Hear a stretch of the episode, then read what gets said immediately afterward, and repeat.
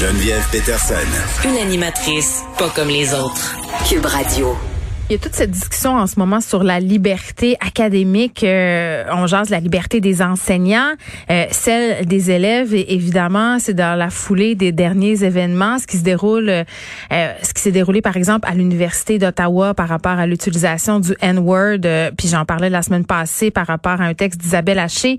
à McGill, on a connu une situation sensiblement identique. Isabelle Haché, journaliste à la presse, qui a fait une série de textes justement sur cette liberté académique. Puis moi, je dois vous avouer, pour vrai, euh, je ça avec grand intérêt parce qu'évidemment, euh, ça nous fait nous poser toutes sortes de questions. Et euh, ce que ça donne comme impression, c'est que quand on est rendu que les profs ont peur, entre guillemets, d'être cancellés, d'être annulés, mais c'est sûr que moi, je trouve ça inquiétant. mais quand même, j'ai envie qu'on qu'on pousse la réflexion plus loin parce que je pense que dans tout ce débat-là, notre vision est quand même assez courte. Je sais pas si vous me suivez là, c'est-à-dire que on a tendance à être vraiment rébarbatif d'emblée parce que quand on, est dans cette impression qu'on atteint à la liberté, ça vient tout de suite nous chercher. Et moi, mon point de vue sur cette utilisation euh, du N-word dans un contexte académique, elle a beaucoup évolué depuis le départ. Au début, je disais ben voyons, dans un contexte académique, on doit pouvoir prononcer tous les mots. Après ça, j'ai entendu certaines personnes racisées venir expliquer pourquoi euh, l'utilisation de ce mot-là, c'était confrontant pour certains. Là, je me disais, OK, bon, ben euh, peut-être. Donc, qu'est-ce qu'on pourrait faire pour, si on veut accommoder tout le monde? Mais c'est pas facile, euh, cette discussion-là, et ça suscite beaucoup, beaucoup, beaucoup de réactions, des réactions que je qualifierais d'épidermiques. Vraiment, là, on dirait que ça vient nous chercher dans toutes nos cordes les plus sensibles. Et j'avais bien envie qu'on en parle avec Martine Delvaux qui collabore à l'émission. Habituellement, elle est là le jeudi, mais comme ça se passe maintenant, j'ai bien eu envie de lui parler aujourd'hui. Martine, salut. Allô? bon, Martine, qui est prof à l'UCAM, euh, on le sait, mais j'aime le rappeler parce que particulièrement pertinent euh, pour notre discussion. Puis tu sais, Martine, tu vois, euh, je le disais d'emblée, moi, mon opinion est comme est comme pas faite là-dessus. Puis on dirait que j'ai pas mm. envie vraiment d'avoir une opinion. J'ai envie de réfléchir. Tu comprends ce que ben je veux oui, dire? je pense que c'est ce qu'il faut faire. Là. Je pense qu'il faut réfléchir. Ben, parce que c'est ça. Parce que quand, quand on parle de notre liberté académique, de la liberté d'expression, c'est sûr que ça vient nous chercher. Le moi, la première. Puis tu sais...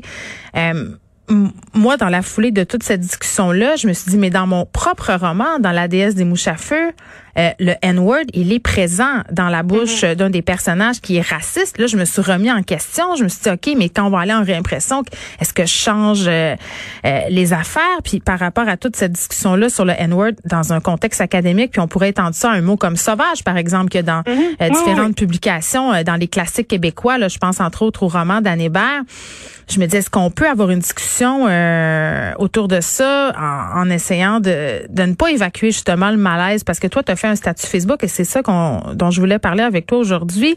Tu sais, notre premier réflexe, là, en tout cas moi, mon premier réflexe quand je vois des trucs comme ça, je me fais, bah, bah, c'est une gang d'énervés, de militants. Tu sais, je me dis ça, puis je... Du côté des étudiants, tu Oui, oui, puis je balais ça du revers de la main. Ça, c'est mon premier réflexe de défense, tu comprends? Parce que je me sens attaquée dans mes, dans mes, euh, dans ce que je crois, dans mes valeurs, mais, mais j'essaie de dépasser ça. J'essaie de dépasser ça puis de me dire, OK, c'est quoi ce malaise-là? Et est-ce que c'est vrai que la liberté académique, elle est compromise? Euh, mm-hmm. J'étais curieuse de t'entendre là-dessus parce que tu t'es exprimée sur Facebook à ce sujet et puis tu as eu moult de réactions. Ah mon Dieu, oui, j'en revenais, j'en reviens pas d'ailleurs, j'en reviens toujours pas du nombre de relais euh, de, de, ce statut, puis ensuite de, la déferlante de quand même de haine là qui à chaque fois s'abat sur moi comme si j'avais dit quelque chose d'absolument inaudible. Bon ben dis, euh, dis-nous tout d'abord, euh, c'est quoi ta position par rapport à tout ça? C'est quoi ta réflexion? Où en es-tu? Ben, euh, où j'en suis, je pense que dans tous les cas, il faut ça, il faut prendre le temps de réfléchir. On peut pas juste garocher des affaires de même. C'est ça. Puis il faut, faut y aller au cas par cas. Et là, tout d'un coup, moi ce matin, j'avais l'impression qu'on avait mis le feu à quelque chose. Si on est là, puis on met le feu, puis là on appelle les pompiers, puis là dans ce cas-ci, les pompiers, c'est la ministre de l'Éducation. C'est en tant que prof là, moi je mm. pense pas que la, la ministre de l'Éducation va venir régler mes problèmes. C'est vraiment pas quelque chose qui me qui m'intéresse. Je pense vraiment qu'on ne prend pas le temps de réfléchir et qu'on est là, puis il y a des cas qui sont comme triés sur le volet, mais on n'a pas de vision d'ensemble, on pose pas les questions de fond. Euh, moi, je suis prof depuis plus de 25 ans. Des, des, étudiants problématiques, on en a quasiment dans chaque cours. Qu'est-ce que tu veux dire? raison. Ben non, mais les étudiants qui nous affrontent, qui nous confrontent, qui nous remettent en question, qui veulent pas lire tel livre, qui veulent pas tel faire dans le syllabus, ça arrive tout le temps. Euh, ce que je trouve déplorable au cours des dernières semaine. Puis ça n'a rien à voir avec le travail d'Isabelle Haché. Là. Je veux dire, je comprends pourquoi elle fait ça. Puis on est en train de, on, est dans une période sensible. Il faut réfléchir, il faut poser mhm. des questions. Non, mais parce que c'est clair, Martine. Tu peux, tu peux pas me dire euh, aujourd'hui que euh, quand tu lis une chose comme, puis des profs ont pris la parole pour dire qu'ils se sentaient euh, entre guillemets, pas libre académiquement puis qui avait peur de se faire annuler. Euh, moi, quand je dis ça, je trouve ça préoccupant. Ça, c'est normal. C'est sûr, c'est sûr. Mais bon, je pense qu'il faut démêler un peu les choses. Oui, c'est. D'une part, il peut y avoir des étudiants qui sont harcelants. Et là, c'est le rôle de l'université de, de, de protéger, puis surtout des chargés de cours, là, parce que les chargés de cours sont précaires. Faut pas oublier que dans beaucoup des cas qui ont été soulevés, c'est des chargés de cours qui sont en cause. Mm.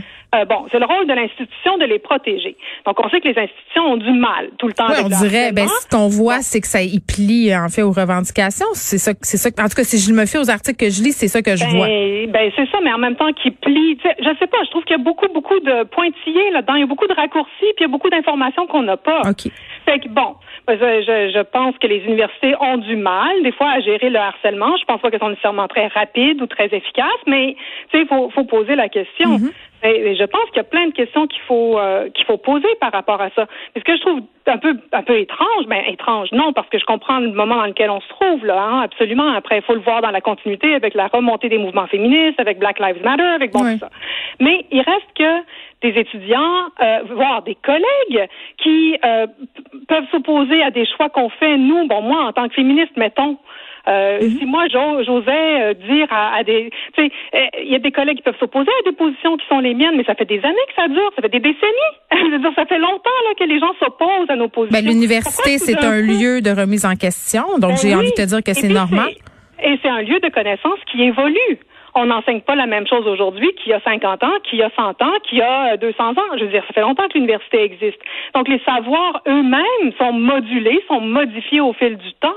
Et c'est normal qu'il y ait des moments où il y a des... Euh, je, pense à mai 68 en France, puis bon, ça a donné lieu à la création justement de, du réseau des, des, universités du Québec euh, mm-hmm. ici. Euh, c'est des moments où les étudiants ont, se sont battus. Ils ont vraiment insisté pour que euh, le mode d'enseignement change, pour que les savoirs qu'on transmet soient, soient modifiés. Il faut se rappeler quand même qu'au Québec, jusqu'au début des années 70, on n'enseignait pas la littérature québécoise. On enseignait la littérature française. Donc, c'est ces moments-là d'altercation, de, de, de, coups qui sont donnés de la part des étudiants envers un, euh, une institution comme l'université, mm. ça a à voir avec des moments où ça change dans la société. Moi, c'est ça que je veux mettre en lumière. Moi, j'ai une question, là. Euh, puis la question, je me la pose, là. Moi, quand j'étais étudiante à l'université, on m'a beaucoup vendu puis peut-être que c'est une erreur, puis qu'on est comme un peu poigné dans cette conception-là. Là, vraiment, on, réfléchit. Là. Euh, on m'a beaucoup vendu l'université comme étant un lieu euh, où j'allais être confrontée euh, à mes certitudes, euh, confrontée à mes valeurs, euh, puis surtout euh, comme étudiante, moi j'étudiais en, sciences des religions, mais j'ai fait une mineure en littérature. Donc dans les cours de mhm. littérature en particulier, là c'était on va vous faire lire des œuvres qui vont vous déranger. Tu sais, il y a cette espèce de mythe là, comme quoi la littérature c'est dérangeant, puis que ça peut créer des malaises. Et dans la foulée de toute cette discussion sur le N-word, on a beaucoup entendu différents intellectuels, différents profs aussi amener cet argument-là et dire, écoutez là, si vous voulez être à l'université sans être choqué, n'y venez pas parce que c'est un lieu de débat et c'est un lieu de confrontation. Oui, mais c'est trop rapide, ça. C'est pas juste être choqué. moi, je pense que là, ce qui est en train d'être dit, c'est mhm. attention aux blessures qui sont, euh, qui ben, réveillées. Et ça, moi, je suis désolée, mais là, tu sais, je suis en train de lire un livre de Bernard Stiegler, qui est un grand philosophe français qui, mhm. a enlevé la vie euh, il y a six mois. Et il fait le lien entre penser P-E-N-S-E-E -E, mhm. et penser P-A-N-S-E-R, comme dans pansement. Penser et moi, je trouve ça intéressant de penser comme ça, de, de, ramener la question de la blessure. Puis honnêtement, moi, je vais tout, je, je vais essayer d'être le plus possible du côté de la blessure. C'est pas toujours confortable. Je me suis fait moi aussi confronter par des étudiants des fois. Il faut avoir l'humilité d'entendre ce qu'ils disent. Il faut avoir, faut être capable de se remettre en question comme prof puis dire mais parce que tu le dis à moi? Tu le dis dans ton statut euh, qu'on est condamné à perdre parce que les jeunes indubitablement c'est eux qui vont prendre la place. Ben euh, ça c'est l'autre affaire. Puis là on peut même me, ramener que ben non c'est pas vrai tous les jeunes ne sont pas du côté des théories du genre. Ben c'est pas ça que je dis. Ce que je dis c'est qu'ils sont informés. C'est tout. Ils sont mm. informés. En tout cas, beaucoup d'entre eux et d'entre elles sont informés. Fait qu'on a intérêt à être au courant. C'est, c'est, on peut pas juste faire des raccourcis. Ce qui, ce qui est en train de, de dire, d'être dit, c'est, vous pouvez pas juste poser la, euh, la question du genre comme il y a des hommes puis il y a des femmes sur la planète.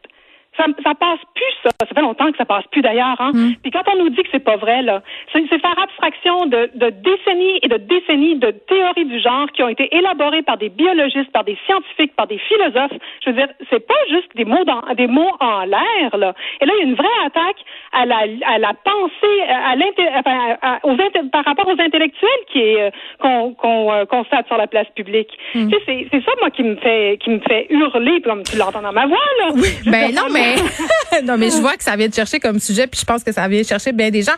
Mais mettons, mettons qu'on jase d'une solution, là, parce que moi, euh, je te disais que mon point de vue avait évolué. au départ, la, la le réflexe humain de base, c'est de se camper dans sa position puis de dire ben voyons donc, ça n'a pas de sens. Après ça, je me suis dit ben écoute, ça blesse du monde parce que tu sais, je discutais euh, de ça entre autres avec Vanessa Destiné qui me disait ouais, mais, ben ça enlève rien. C'est éloquente par rapport à ça, mais oui. Puis qui disait ça ça t'enlève rien que de pas le dire, ça donne rien de le dire. Donc euh, ce fameux N-word. Ben c'est ça, mais OK, mais est-ce qu'on arrête d'enseigner les œuvres où, où ils se trouvent Je pense pas, mais, c'est quoi la la Est-ce que c'est la mise en garde? Parce que moi je me dis si tu fais une mise en garde, est-ce que façon dans le fond, d'enseigner ces œuvres-là à l'université quand même, euh, même si elles contiennent ces mots-là? Comment on fait? Il faut être capable de contextualiser, il faut être capable d'annoncer, d'avertir, de, de mettre en parenthèse, de relativiser. Je veux dire, il faut revenir sur tous ces débats-là, sur toutes ces questions-là. Il faut être capable d'être intelligent. C'est tout. De faire ce qu'on fait, de, de, de mettre sur la table la complexité devant mm. laquelle on se trouve. Et pas être paresseux. Pas juste s'asseoir sur ses lauriers puis dire, ben moi, je l'enseigne depuis 20 ans puis je vais continuer à l'enseigner puis d'attitude d'attitude Mais tu peux l'enseigner encore, mais changer la façon. c'est ce que tu dis. Faut que tu changes la façon. Faut que tu sois, quand, tu sais, quand j'écris dans, mon statut, il y a un train qui passe puis si vous le prenez pas, vous allez vous retrouver sur le quai. Ben, c'est ça le train qui passe. Faut avoir quand même, il me semble, euh, la, la, mm. la force, euh, euh, la force de, de, de, mettre, de se mettre en jeu par rapport à ça, par rapport à ces savoirs-là. faut accepter de, de se relativiser soi-même, de se mettre un peu entre parenthèses. Donc, de toi, de voir que, toi, de voir que la ministre de l'Éducation va possiblement se pencher sur la question? Ah, moi, ça me rassure pas, là depuis quand est-ce que le ministère de l'Éducation va venir euh, rendre les choses faciles par rapport à la liberté académique? Franchement, on a vu ça quand sous George Bush aux États-Unis. Les Américains, mes collègues américains qui enseignaient dans les universités américaines, ils capotaient. Là, tout d'un coup, il y avait une mainmise sur leur syllabus. Euh, ça va pas là. C'est pas ça là. On parle pas de ça. On parle d'un moment culturel. Tu sais, des fois, moi, je me dis, on est peut-être en train de vivre un mai 68. On est peut-être en train de mhm. vivre un moment super important comme celui-là. Est-ce qu'on veut vraiment passer à côté? Ben, ça va se faire avec des, des cris, puis des, euh, des conflits, puis des, on va être en désaccord les uns avec les autres. Mais c'est important ce qui se passe. Mais ben, je pense qu'il faut parler, peut-être arrêter de s'envoyer des insultes, parce que des insultes en soient beaucoup. Ben moi j'en reçois beaucoup, puis euh, bon de, tout bord, tout côté, de toutes sortes de façons. Là, tu sais, Steve Fortin, il me compare, il compare ce que j'ai écrit à QAnon. C'est à un moment donné. Faut pas. C'est comme des, des raccourcis qui ont aucun sens, mais qui alimentent la meute, qui alimentent la meute, qui attend que ça pour m'envoyer un char de haine. Hmm. Mais ça donne rien le char de haine là. Ça change rien. Mes étudiantes puis mes étudiants, là, ceux que et celles que je connais, sont beaucoup plus forts que ça là. Hmm. Ça ne va pas arrêter le train de passer. Là. On ne va pas arrêter, nous, de réfléchir à ces questions-là. Donc, ce que tu dis au fond, c'est que c'est possible d'enseigner des livres ou des mots problématiques. Puis là, on peut se donner l'exemple du N-word, mais ça pourrait être d'autres expressions. Puis, tu sais, là, on parle d'expressions, Martine, mais on s'entend entre toi et moi. Euh, moi, j'ai eu des livres au corpus à l'université qui décrivaient des viols absolument de façon ben, explicite et sordide. Et moi, je lisais ça et ça venait me chercher, puis ça me rendait mal pour des jours. J'aurais peut-être aimé ça avoir un petit, un petit trigger ou un petit, un petit avertissement de mon ou ma prof de me dire, écoutez, là, ben, dans ce livre-là, il y a des affaires qui peuvent peut-être venir vous chercher, venez me parler là. Ben, moi, j'ai enseigné des choses, puis j'ai montré des extraits de films. Je le ferai pas aujourd'hui de la même façon, ou là où je le ferai pas du tout. On évolue, nous aussi. Hmm. On bouge avec, le, avec les gens. On, on grandit, nous aussi. On n'est pas figé dans le temps, les profs. Merci. Martine Delvaux pour, euh,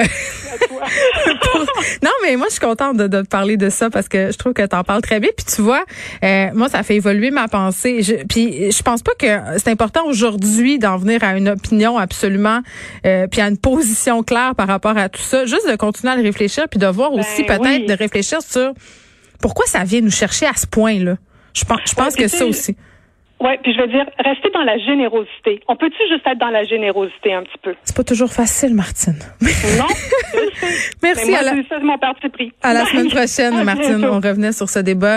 Euh, la liberté académique, est-ce qu'elle est menacée? Est-ce que euh, entre la liberté des enseignants à enseigner les œuvres qu'ils veulent avec le contenu euh, qu'elles contiennent et celle des élèves euh, à recevoir tout ça, euh, où est-ce qu'on se situe? Comment le dialogue est possible? C'est un sujet excessivement explosif, mais je pense que c'est moyen d'avoir des discussions là-dessus sans se camper trop dans ses positions.